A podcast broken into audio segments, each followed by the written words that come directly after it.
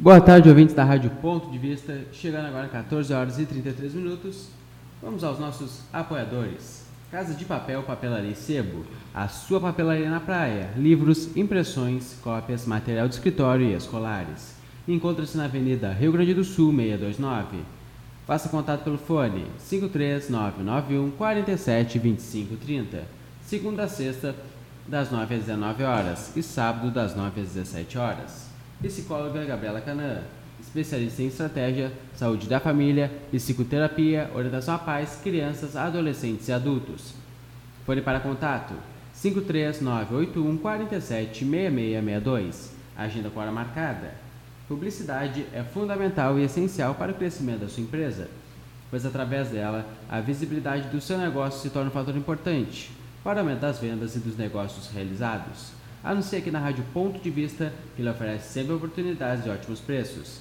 Entre em contato pelo fone 53991 10 28 13 ou pelo nosso WhatsApp 53991 50 24 98.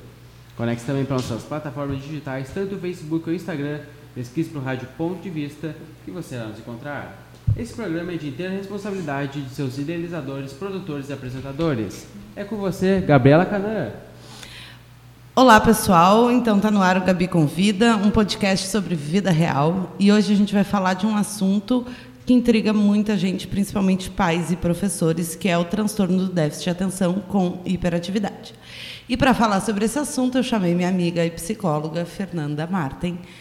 E eu vou pedir então que ela se apresente, fale de todas as especializações dela e onde ela trabalha. E então é contigo, Fernanda. Boa tarde, pessoal. Boa tarde, boa noite, bom dia. Já que daqui a pouco no podcast, em vários horários, a gente estará sendo ouvida.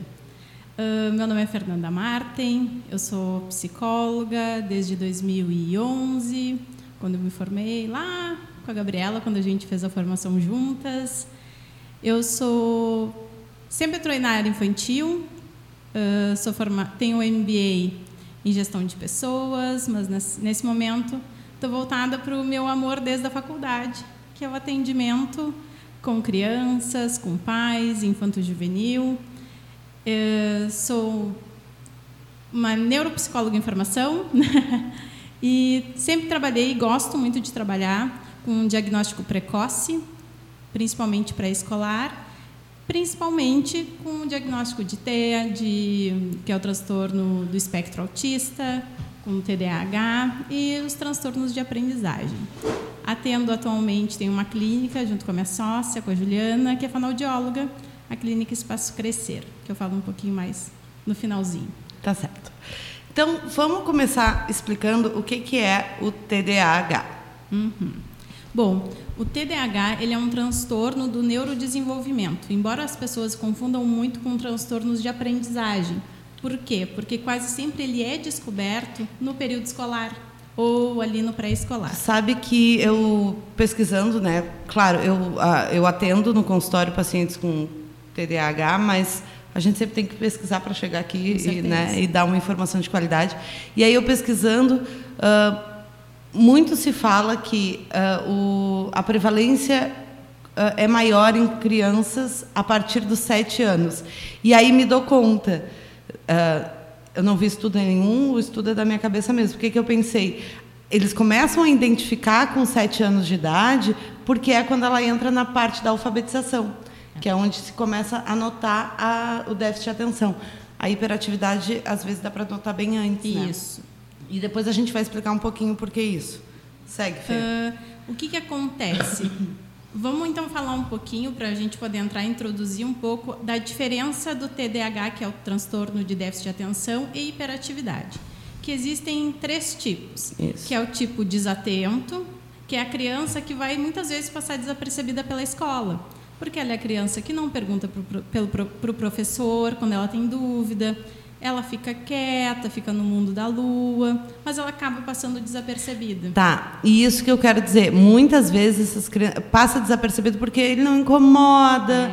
né? E aí ele fica como, ah, ele não uh, se desenvolve na escola e tira notas baixas porque ele não não interage, porque eles são classificados também como tímidos Né? O que tem predominância É. de desatenção, tá, pessoal? Que é diferente, é o primeiro tipo. É, e por quê? Ele não dificulta o andamento da sala de aula. Uhum, né? Ele sim. é uma criança que, tá, que é essa característica da timidez, da quietude, de não fazer perguntas, mas ficar com dúvidas e se desligar e nem ter o que fazer de pergunta porque ele não está atento. É, ele nem consegue aprender, ele se perde no meio É. do caminho ali daquela explicação. E aí, daqui a pouco, começa outro conteúdo, ele não associa um conteúdo ao outro. É muito difícil para a criança conseguir fazer essa relação. Então, ele fica como um não esforçado. Ah, é- ele não tira nota boa porque ele não se esforça. Ai, volta para cá, fulaninha, olha para mim, presta atenção. Os pais também, isso acontece muito, às vezes na, na casa. Fulana, pega um copo de água para mim e me traz a garrafa. A fulana vai lá e pega a água, mas ela não traz a garrafa. Porque isso também daqui a pouco a gente vai ver como é que a gente pode trabalhar com isso, que essa quantidade de comando, esse planejamento esse organiza e essa organização, elas estão prejudicadas no TDAH. Daí tem o outro tipo, né, do TDAH, que é o hiperativo impulsivo, Uhum. né, que é aquela criança Que é o com terror. certeza a escola vai te dizer. E eu falei tá terror, não foi para rotular, gente, mas é. como a escola fala de vez em quando das crianças. Ah, mas é que na sala de aula ele é um terror. Né? Isso aí. Então, o que, que acontece? É aquela criança que não passa desapercebido. Quando eu estou na anamnese com os pais, que é aquela primeira entrevista que só Uhum. os pais participam, eu sempre tenho uma das perguntas que é assim, seu filho é inquieta em sala de aula? E os pais dizem, ah, eu acho que não, eu tive, nunca tive queixa. Eu, ah, então não é, porque quando é, a escola Sempre tem comunica. queixa. aham. A escola comunica, com certeza. E tem o tipo associado, que é o tipo misto, tipo combinado, que tem tanto déficit de atenção, né? Tanto a desatenção. atenção, quanto a hiperatividade. hiperatividade barra impulsividade associado. Uhum. O que, que é importante, então, a gente falar desses três tipos? Nem sempre a criança que tem o déficit de atenção vai ser uma criança agitada. Muitas vezes ela é vista como tímida. Isso. Tá? Mas também não podemos rotular, tá, pessoal? Nem sempre toda criança agitada tem déficit de atenção e hiperatividade. Não, não. Tá? Esse diagnóstico tem que ser bem feito. Porque o que, que acontece? Chega muito no consultório, não sei para a Fernanda, mas para mim, olha, eu estou trazendo aqui porque a escola diz que ele é hiperativo. Uhum. É. O que, que acontece? Como, a gente, como eu falei lá no início, ele é um transtorno do neurodesenvolvimento. Então, assim, provavelmente esteja com essa criança acompanhando alguns comportamentos desde o nascimento, daí fica mais nítido quando a criança começa a caminhar, começa a engatinhar ou começa a se relacionar na escola. Fica mais nítido nessa parte. Hum, e por isso que é sempre bom assim a gente pegar o histórico familiar. Como, tá, a escola diz isso, mas em casa investigar também se os pais, irmãos, ah, que aumentem a prevalência em 50%, por exemplo. Se você tem um irmão que tem TDAH, a probabilidade cresce em 50% do outro irmão também ter TDAH. Isso é importante a gente falar. TDAH é genético, tá, pessoal? Não, não é ambiental. Não, não, é ambiental. Não tem componentes ambientais. Quer É. dizer, pode ter componentes ambientais que dificultam o manejo do transtorno, mas eles Isso. não causam o transtorno. É, não, não é uma causa. Por exemplo, é genético ou então algumas questões no parto, como falta de oxigenação. Mas daí são alterações que são, São muito raras. Uhum. menos comuns. Né? Ele tem é, essa questão genética, uma herança genética, que está sempre ali presente, né? Porque bom, não vai simplesmente surgir do nada essa herança genética, ela vai estar acompanhando essa criança. Mas como a escola é um, ambi- ambiente que é regulador, que é controlado, que exige da criança com o TDAH, que antes a gente não conseguia ver muito bem, a família não observava, mas todo mundo na minha casa é agitado. Isso a gente ouve muito. Eu não sei por que a escola agora está dizendo isso, é porque a escola é um ambiente controlado, muitas vezes controlador. Não deveria, mas ele é um ambiente controlado, porque no caso ele tem. Não deveria, foi ótimo. É, controlador não deveria, mas controlado com certeza ele é, porque são várias crianças, é um adulto, às vezes dois no máximo, dando conta de várias crianças. Idade de alfabetização, a gente já espera que algumas crianças consigam algumas coisas e essas crianças com TDAH têm maior dificuldade. Mas é muito por isso. E às vezes a família não percebe por essa característica. O pai tem TDAH, tem dificuldade no planejamento, tem dificuldade na organização do dia a dia. Então, é muito natural para aquela família, para aquele contexto, aquela criança ser daquela forma, porque todo o entorno funciona daquela forma. Né? Uh, outra coisa que é muito comum são crianças que têm TDAH uh, terem comorbidades associadas. Isso. Uma delas é o TEA, que é o transtorno do espectro é. autista. Então, muitas vezes em autistas a gente encontra associado o TDAH. Uhum. Transtorno o TOD. Que, é... que a gente estava tentando é... antes de começar a conversa. Ah, é o transtorno desafiador de oposição. Isso. Tá? Uh, que pode se transformar num transtorno de conduta, tá? Só que aí. Um, a gente passo. Isso é, é, é outro passo, porque é diferente, tá? O transtorno de conduta, ele é um transtorno de personalidade, ele não é do hum. neurodesenvolvimento. É. Tá? É. Então, são coisas diferentes. Mas acontece muito da criança que tem TDAH acabar desenvolvendo TOD, transtorno né? desafiador de oposição, porque ela tem muita dificuldade de um, responder a comandos, né? Responder Principalmente. A comandos, seguir regras, tem associado a questão da impulsividade, que é o que dificulta muito, né? E daí por isso a gente pode levar E aí muitas vezes a gente vê as situações que a criança com TDAH está passando como maldade. Ah, mas fez de maldade, uh, empurrou o cachorro, chutou o cachorro porque é malvado. E não é.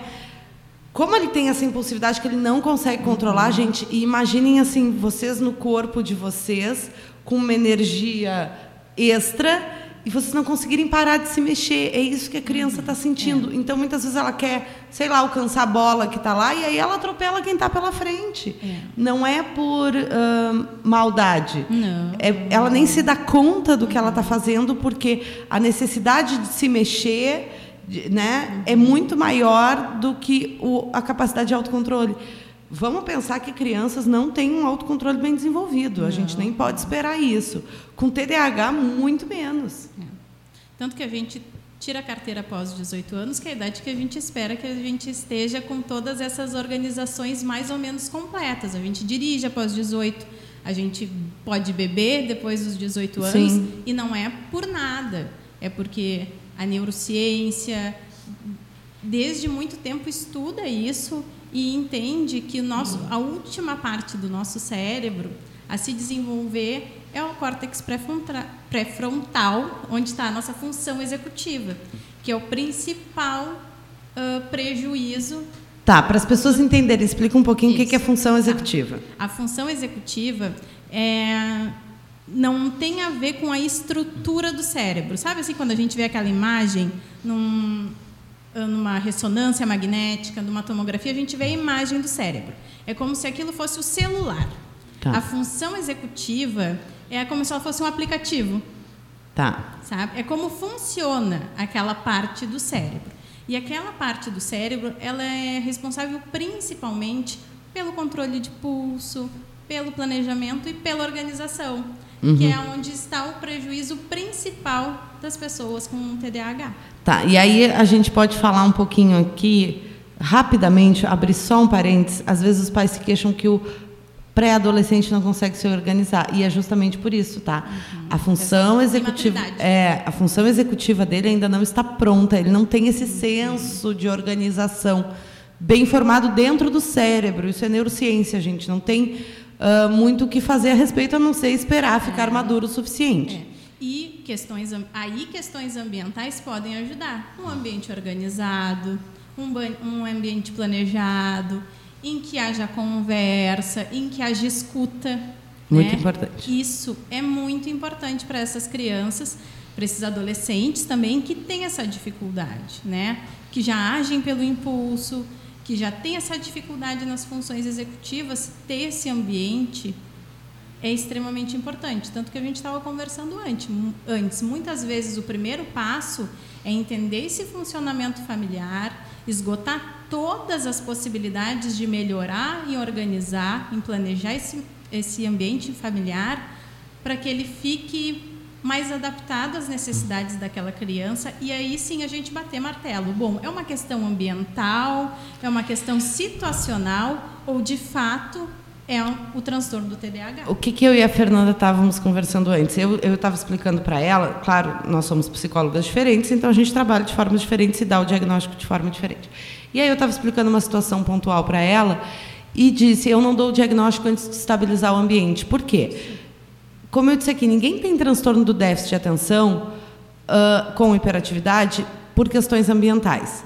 Então, primeiro, a gente precisa que o ambiente da criança esteja minimamente estável, né? Isso. A família organizada e, e, seguindo talvez alguns padrões de regras, todos na família, enfim. Todos se comprometendo. É, exato. Isso, né? A gente estabiliza o ambiente e vê se melhora ou não o comportamento da criança.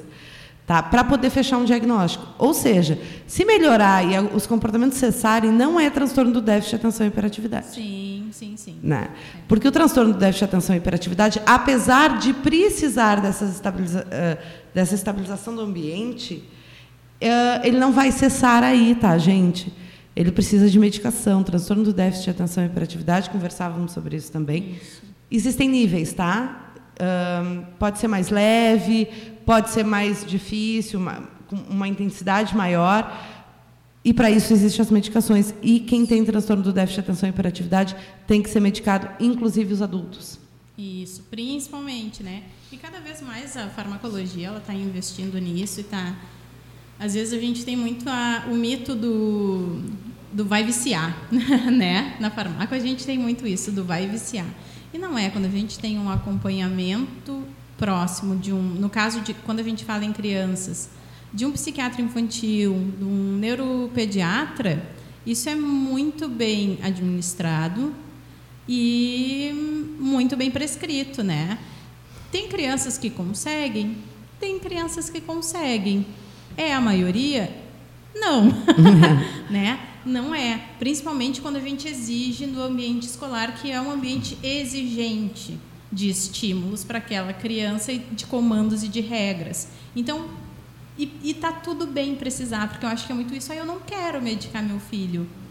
E daí a gente entra nos mitos do, do, do viciar, que a criança vai viciar. Tá, e aí é, é importante difícil. a gente falar, né? Ritalina, Venvance, eh, esses remédios eles são estimulantes, tá? Uhum.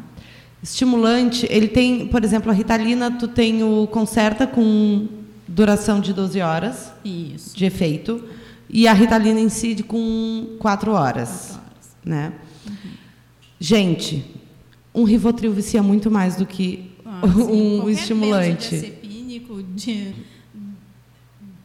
que qualquer benzodiazepínico, acho que qualquer, nunca, é sempre forte, né? Porque uhum. daqui a pouco tem algum estudo, algum remédio que não esteja dentro desse lugar e que a gente não sabe, pelo menos eu não sei, estamos falando. Mas o benzodiazepínico, aquele sublingual que muitos pais usam para ter uma noite tranquila de sono, tem ao longo do tempo tem uma possibilidade de dependência muito, muito maior, maior. que a Ritalina, né? Causa muito mais mal, né? E eu não estou dizendo assim se o teu médico te prescreveu tá o certo. clonazepam, uhum. que também é chamado de Rivotril. Uhum tá tudo bem tu tomar. Foi prescrito para o médico, mas ele é um remédio para ser usado por um curto período de tempo, porque ele causa dependência, sim, uhum. né? Então é muito comum assim, uh, às vezes o paciente chega para mim e diz assim, ai, mas aí eu estava muito, muito, muito nervosa, tomei um Rivotril e eu sei que ele não vai ao psiquiatra. Aí eu pergunto, mas de onde é que tu tirou do Rivotril? O vizinho me deu. É. Não pode, gente. Então assim, tu não quer dar Ritalina para o filho, mas toma o Rivotril de forma desmedida. É. Vamos repensar um pouco. Às vezes a medicação é para a pessoa viver bem. Uhum. E viver bem para alguém que tem transtorno do déficit de atenção e hiperatividade é muito importante, uhum. né? É. Porque a vida deles é muito desorganizada sem medicação. É. Não só medicação, medicação e terapia, tá, gente? É. Porque a ideia é que seja um tratamento multidisciplinar. O médico, o psicólogo, para crianças muito novas, o pedagogo, né, o psicopedagogo. Uhum é, é importante toda essa rede para que ele consiga aprender a se organizar. Pode ser que depois de um tempo ele não precise mais da medicação. Uhum. Ah, acontece muito de na adolescência diminuir uh, o uso da medicação porque a criança aprendeu a fazer uma organização. Sim, né? ela se aprendeu a autogerir aquele espaço-tempo que ela tem. Então isso pode acontecer, não é regra, tá? Tem pessoas que vão ter que tomar para a vida inteira, mas pode acontecer. E, e, pode ser que possa diminuir as terapias, mas no início são muito importantes para que aquela criança consiga, inclusive, socializar bem. Porque crianças com TDAH, elas não têm uma boa socialização, né? É, tendem a não ter uma boa socialização, principalmente por conta dessas questões de parar, de seguir regras do jogo que o colega propõe, que o amigo propõe. Ela né? tem dificuldade de iniciar amizades. amizades. Até porque ela não presta muita atenção no outro, né? Ela não, não consegue, não e é. E ela deseja. Essa é a diferença. Ela deseja. Que daqui a pouco é um pouco diferente do TEA, do transtorno do espectro autista, uhum, que é um desinteresse por outras questões. Não, o TDAH ele entende, ele deseja e ele não consegue muitas vezes. Muitas vezes tem alguns que têm um, vários amigos e tá tudo bem, mas hum, por muitas vezes tem por, por isso, por com, por não conseguir seguir regras, por ser impulsivo, por qualquer coisa, se, se, se, se por qualquer ambiente hostil empurrar, tem essa questão de invasão do, do próprio do espaço. espaço. dele. Uhum. E às vezes não é uma tentativa de querer machucar, mas é uma característica de querer afastar. Daí acaba sendo hostil com esse colega. Então, são várias coisas a serem observadas. Agora, Gabi, tu falou dessa questão do, do Rivotril, do dormir, e uma das coisas também que está associada ao TDAH é o transtorno do sono que tem no, TDA, no TEA e tem muito no TDAH. Por quê? Por conta do ciclo circadiano que a gente chama, que é aquele ciclo que faz com que o nosso corpo entenda que o dia tem 24 horas, tem noite e tem dia. E existe uma alteração que faz com que, por exemplo, digestão depende desse ciclo circadiano, o sono depende desse ciclo circadiano. A qualidade do sono muitas vezes é baixa, dorme pouco, a qualidade baixa, eles não entram no sono REM muitas vezes, que é o sono de reparação, de descanso, né? Então também a gente tem observado muito essa queixa em clínica, esse transtorno de sono associado. E também esse transtorno do sono pode aparecer sozinho. E daí quem não dorme bem, quem não descansa, pode apresentar uh, características de TDAH. Por quê? Porque ele fica desatento, porque ele fica uhum. irritado, porque ele fica impulsivo.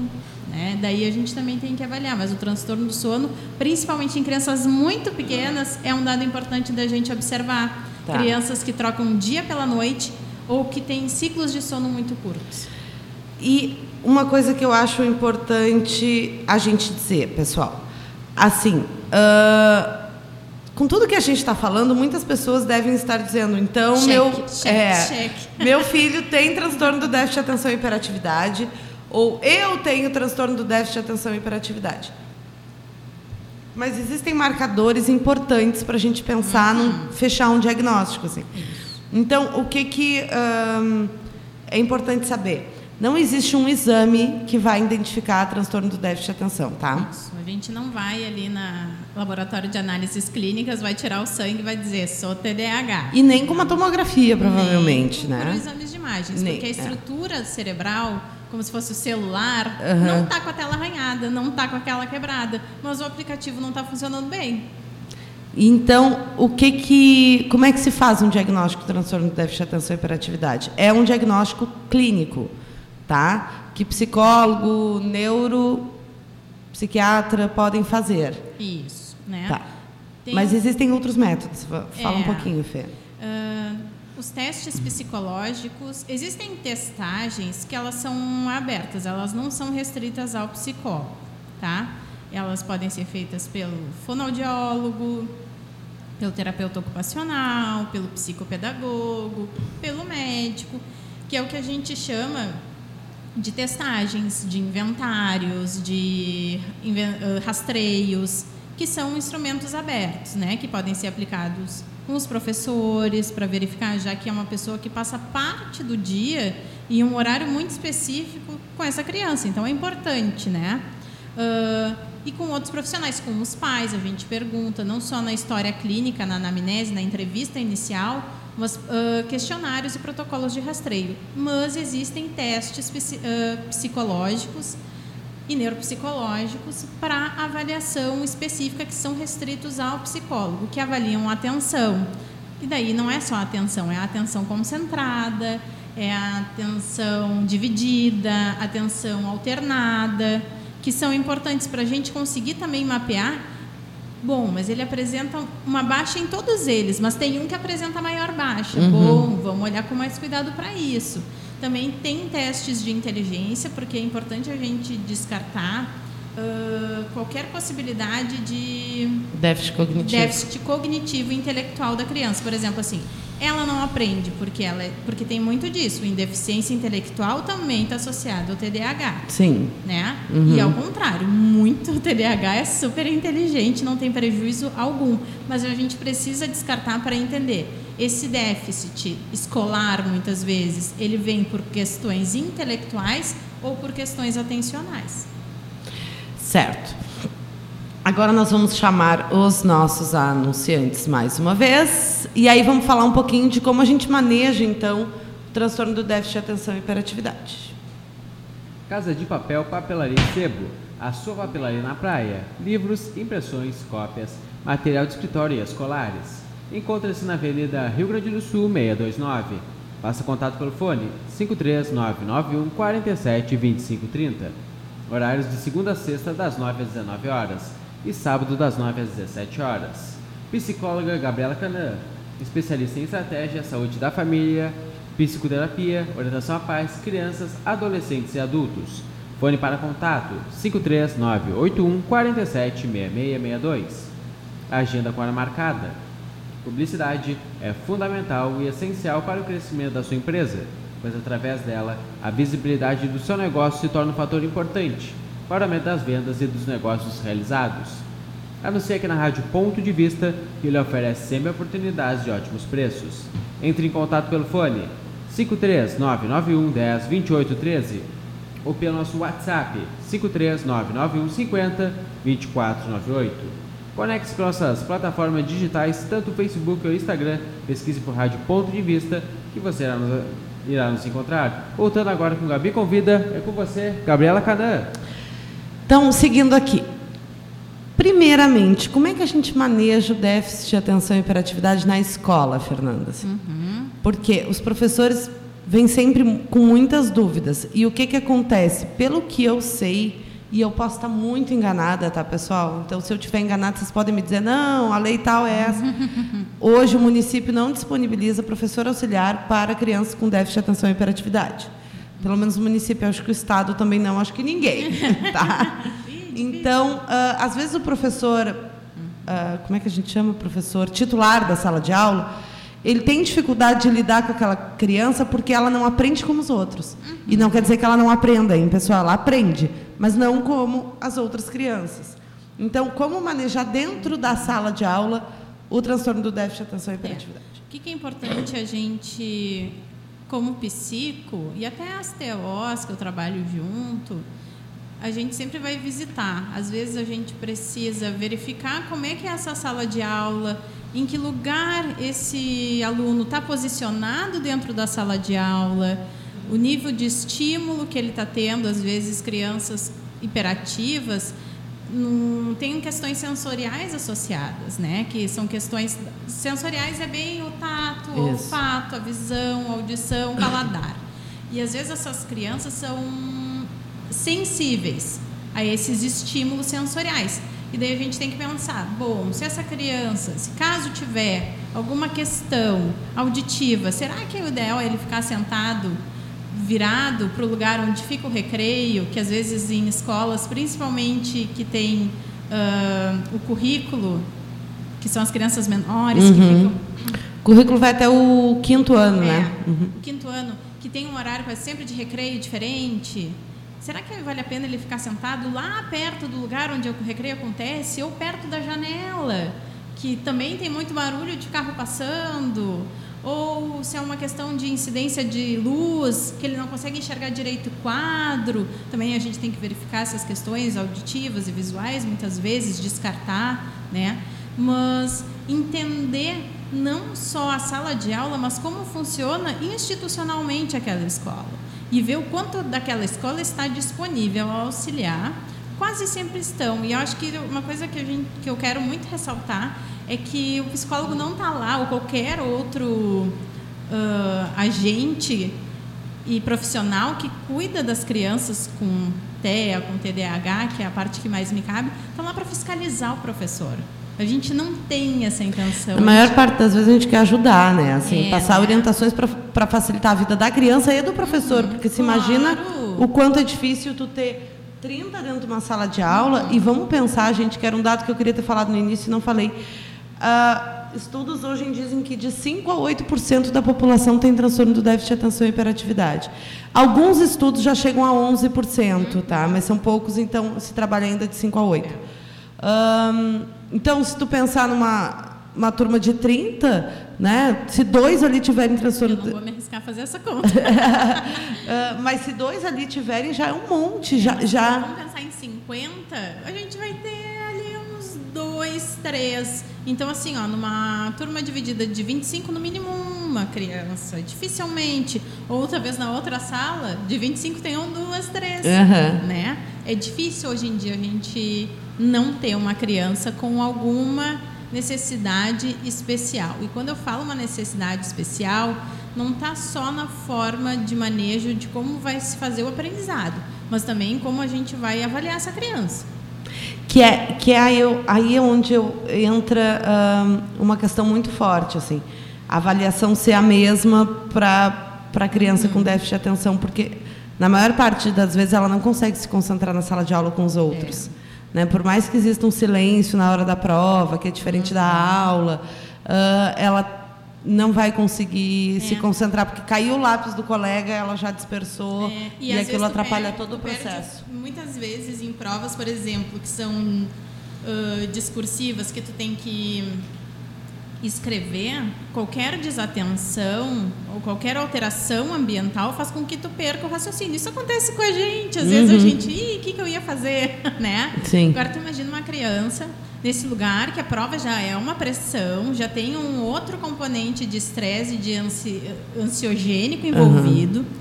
Essa criança vai lá, daí ela perde esse caminho e daí não pra é para ela recuperar. Para ela recuperar. E aí a gente talvez tenha que repensar que, bom, talvez essa criança consiga falar e se expressar muito bem. Uhum. Por que será que a gente não vai conseguir fazer uma prova oral? Ou não, essa criança ela consegue se concentrar com sentenças que sejam menores, com frases menores e com alternativas que ela consiga fazer. Por que, que a gente vai deixar de dar essa oportunidade? Porque a gente não quer ver só, a gente não quer ver a velocidade, a gente quer ver o quanto ela está aprendendo. Sim. Né? O uhum. foco é assim. Ah, eu quero saber o quanto ela está conseguindo evoluir. Mas às vezes não é que ela não consiga, que ela não saiba, é que a forma como ela está sendo avaliada não é adequada para ela. Acontece muito também assim, ó. Ah, mas ele não presta atenção na sala de aula, né? Pode ser aquele o tímido aquele com, uhum. com prevalência da desatenção que só vai para o mundo da e não volta mais. Uhum. Ou pode ser aquele hiperativo que não para quieto e aí atrapalha inclusive os outros, tá? Pode acontecer. Uhum. Um, ele não consegue prestar atenção. Para o transtorno do déficit de atenção, não adianta tu dar muitas explicações longas uhum. e cheias de sentença. Né? O que, que é o ideal? Provavelmente sentenças curtas, associar imagens, né, para que ele possa ver uhum. um, de forma concreta uhum. e não só imaginar, porque se tu diz assim, bom, um, e aí o Pedro tinha cinco pirulitos. Aí ele imaginou como é que é o Pedro, que cor eram os pirulitos, e aí ele já está lá pensando não, que ontem ele não comeu pirulito. Hum, e aí ele casa lá... e quando ele vai no cinema ele ganha pirulito. É, e quando o... ele come tudo É, bem, e como é fabricado pirulito. É. E aí ele já esqueceu que aquele é um problema de matemática, que ele está na aula de matemática, ele, ele já se desconectou. Uhum. Isso é importante. É, tu precisa manter a criança uh, ah, TDAH conectada contigo. Isso. Né? E olha, gente, não é fácil. A gente não. também não está aqui falando tudo isso e, e, e, colocando uma expectativa imensa em cima do professor e da escola, uhum. porque a gente sabe que não é um processo simples, não uhum. é um uhum. processo fácil não de ser feito. Não é um processo simples para crianças neurotípicas. Sim. A escola não é simples, não é um ambiente, não é um lugar para crianças neurotípicas, com pais neurotípicos, com toda uma estrutura. Gente, o que, que são crianças neurotípicas? crianças neurotípicas são crianças que não apresentam nenhum transtorno. Nenhuma alteração é, no nenhuma... neurodesenvolvimento. Né? É. Então, assim, uma criança que não apresenta, que tem todos os marcos do desenvolvimento adequados para a idade, que consegue, depois de certa idade, responder a comandos, a controlar a impulsividade ah, muito, não sendo adequado socialmente, que muitas vezes acontece em casos de TDAH e TEA. Então, assim, são essas, essas crianças que a gente chama de neurotípica. A escola já é um lugar difícil para elas, né? A escola tem sido um lugar difícil para muita gente, na verdade, para os professores, que também têm um, uma sobrecarga muito grande, as instituições que não as apoiam, a saúde mental desses a profissionais. A baixa remuneração. A baixa remuneração. Então, assim, uh, a gente quer auxiliar, a gente quer entender o que dá para fazer. E muitas vezes a escola não está disposta a fazer. Às vezes o professor está disposto, mas a escola não está disposta. Mas isso daí vai de caso para caso. Mas é sempre importante entender como funciona a instituição da escola, o quanto ela está aberta, o quanto ela está disponível, o que, que o, a orientação pedagógica dessa escola está disponível, pode fazer, consegue fazer. Tem escola vindo muito bem nisso, muito disponível a conversa, a receber essas crianças. E se caso não tiver, bom, daí a gente dá um jeito, porque o profissional ele está disposto a Sempre ajudar. Sempre que os pais recebem um diagnóstico desse, se tem condições de fazer toda essa observação na escola e olhou para a escola e disse, olha, uh, não é, acho que não vai se encaixar no que meu filho precisa. Uhum se tem oportunidade, procura uma escola que se encaixe. Assim, acho que é, é um investimento que vale a pena.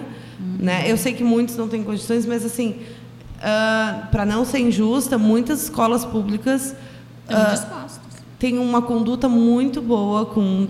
transtorno de déficit, uh, transtorno do déficit de atenção, mas e com outras outros transtornos também, assim, com uhum. as necessidades especiais. Assim, as escolas do município muitas estão bem equipadas, tanto de profissionais, uhum. né, como de material para essas crianças. É. Tem salas de recurso, o Estado não tem, mas o município, o município tem, são muito boas e estão em grande funcionamento e ampliação em muitas delas. Então, tem. E às vezes, e agora um spoiler, e às vezes as escolas do município, da rede municipal, estão bem mais dispostas do que outras escolas. É, isso é importante a gente dizer. Então, não quer dizer assim, uh, quando a gente diz procura outra escola, nem, não necessariamente a gente está falando em valores, é. né? Uh, financeiro, a gente está é. falando de outros valores, é. assim, de quanto aquela escola está disposta a uh, te acolher. A te acolher e. Te ouvir, te escutar. Exato. E, e de uma forma. Como é que eu vou achar a palavra que agora me perdeu, mas de uma forma personalizada. Sabe? Porque, Porque tem isso, isso, nem tudo que vai funcionar para uma criança com TDAH vai funcionar para outra. Por quê? Até por causa dos subtipos, né, pessoal? Sim. Né? Como existem três subtipos e existem variação de intensidade, cada criança vai precisar de um tipo de atenção. Uma funciona bem com imagem, mas pode ser que a outra funcione melhor com som. Uhum. Enfim, Sim. né? Uh, então, poder personalizar o atendimento a essa criança, né? O... É. E, e é isso. Daqui a pouco tem. Eu trabalho com terapia ocupacional, por exemplo. Eu trabalho com outras profissionais que são de TO. Como é que pode se organizar esse espaço, né? Porque às vezes não é só uma questão de como, hum, de como num sentido de estratégia, mas às vezes num sentido bem concreto. Concreto, de organização, né? de, organização de, espaço mesmo, de gente. Espaço mesmo. Onde eu boto isso, onde eu boto essa garrafa, uhum. onde eu boto essa chave. Que luz, entende? que horário, tudo isso tem que ser levado em consideração. Né? Por exemplo, as matérias mais difíceis, quando possível, as matérias que exijam maior concentração, ser nos inícios de turno. Lá, imagina, tu tem uma baita de uma dificuldade, tu tem uma descalculia, né? Tá, isso eu queria falar, gente. Uhum. Transtornos de aprendizagem. Muito associados. É, muito associados ao transtorno do déficit de atenção, uhum. tá? Mas eles são transtornos diferentes. Então é a descalculia, dislexia, disgrafia, desortografia. Isso. Tá? Nem toda criança que tem déficit de atenção vai ter esses transtornos, nem as crianças que têm os transtornos de aprendizagem vão ter déficit de atenção. E muitas vezes eles se confundem, uhum. tá? Porque a criança está tendo dificuldade de aprendizagem. Uhum. Né? Mas não, uh, não necessariamente existe a comorbidade, apesar, apesar da prevalência ser alta. É. Então, por exemplo, voltando, a gente vai fazer um outro episódio de transtornos de aprendizagem, Gabriel. Vamos, vamos fazer sim, porque eu acho é, importante. Porque eles são extensos e eu acho que a gente é, é, bem interessante a gente e aí é que tá né? A gente hoje em dia fala muito mais sobre TDAH fala muito mais sobre o TEA mas os transtornos de aprendizagem ainda estão não estão no pódio né? Uhum. não estão ali entre as três mais faladas. Mas por exemplo se tu tem uma descalculia né? Que é desde a identificação dos números né? De entender como é que funciona. De identificar de olhar né? é de saber que um 3 é um 3 né? Uhum. Para gente que não sofre, é. gente, parece meio estranho assim. Como é que eu vou olhar isso aqui e não saber que são três? É. Mas com eles acontecem. É, o cérebro deles não codifica aquela informação. Isso. Então, por exemplo, se tu tem uma descalculia, que é algo extremamente exigente para o teu cérebro conseguir decodificar, reter, memorizar aquelas informações e essa aula é às 5 da tarde, último período que tu já está esgotado, tu já usou toda a tua energia para outras funções. Depois do recreio, né? Que tu correu, que tu suou, que tu já está esgotado, porque para uma criança com TDAH é, é, é de esgotar mesmo. Né? Uhum. Elas têm muita energia, mas essa, essa capacidade de concentração ela exige muita energia deles, de focar, de concentrar. Então, ela já, já foi embora, né? Então, assim, podendo, dando conta, tendo um jeito, se puder adaptar, excelente. Porque facilita, porque ajuda, todo mundo vai ficar mais satisfeito. O pai, a mãe que vão ver esse filho passar de ano, não ter tanta queixa porque tem muito da culpa dos pais, né? Os pais se sentem muito culpados. Eu não sou mãe, mas a Gabriela é, mas eu sempre digo assim, pela minha experiência clínica, vem junto, né? Uhum. vem junto. Essa culpa vem junto de achar que não está fazendo o suficiente.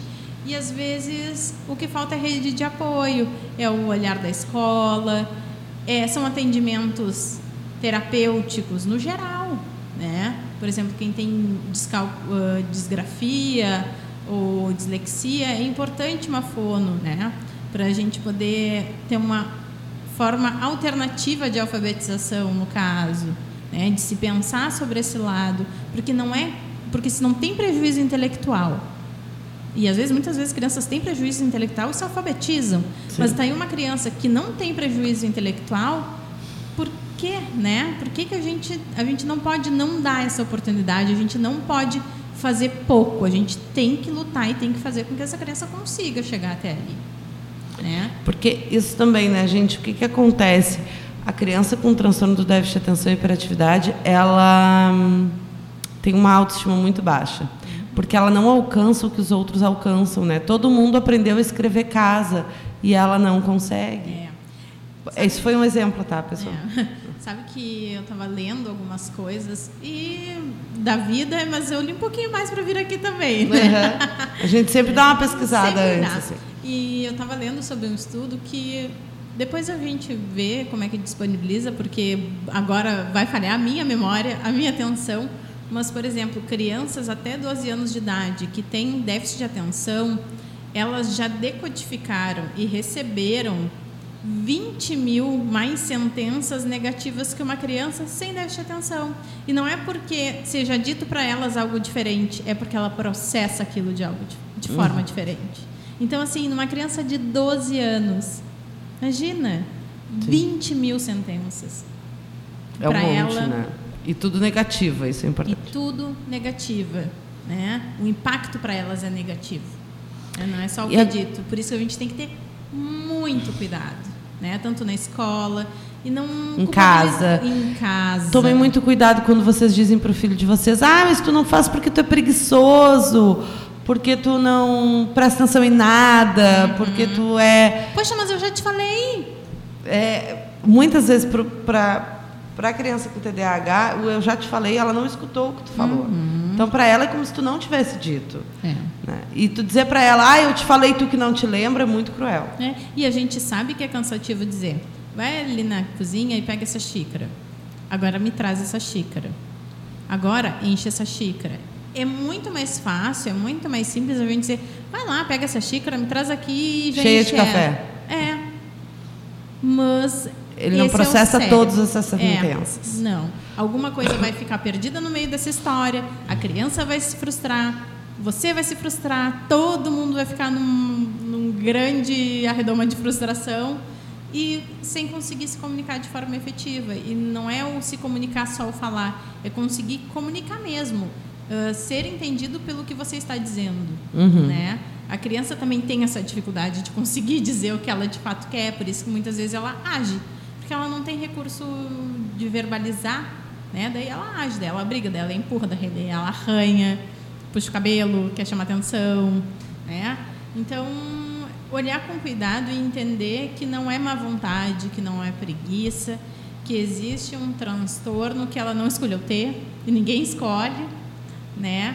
Mas que impacta diretamente na vida social, nas questões de aprendizagem, nas relações conjugais, no caso do adulto. Então, é um impacto severo, persistente, e até falando nessa questão do adulto, muita gente aparece para o diagnóstico depois de adulto. Depois de adulto, é, é. muito comum. É. Até porque, quando nós éramos crianças, uh, ou os nossos pais, né, enfim, uh, não se tinha tanto um, atenção para o déficit de atenção uhum. e tanto diagnóstico, assim, tanto identificação. Né?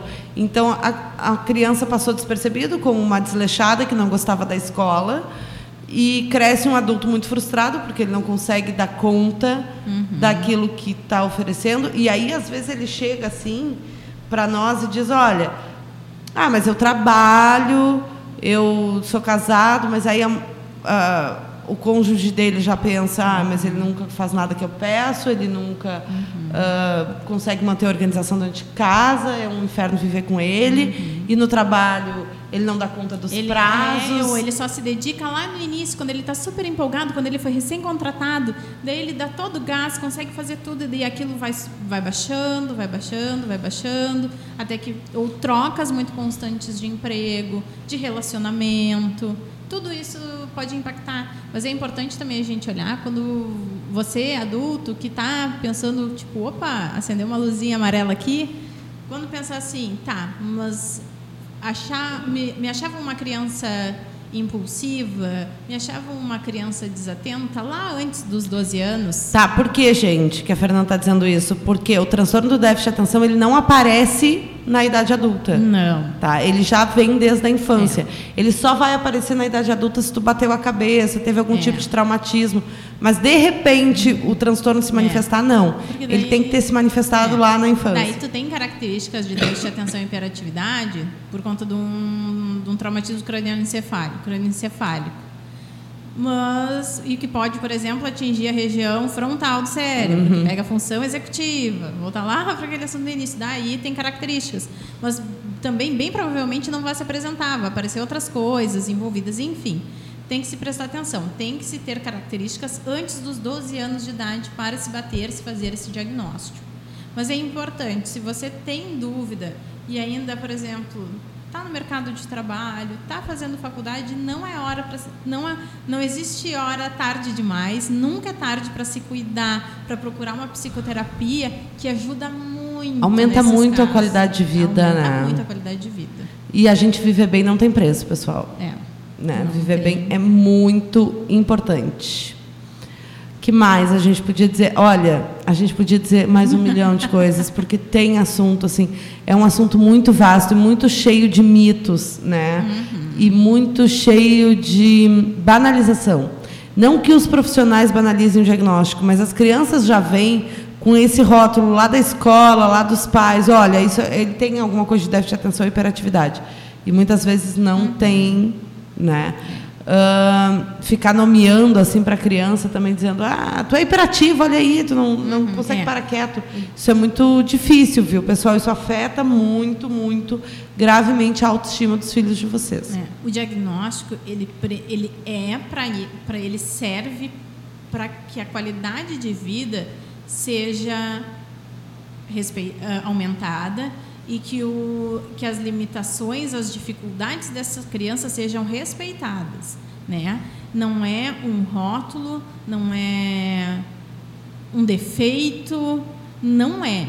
Né? Ele precisa ser olhado e ser cuidado e ser observado e respeitado a partir desse lugar.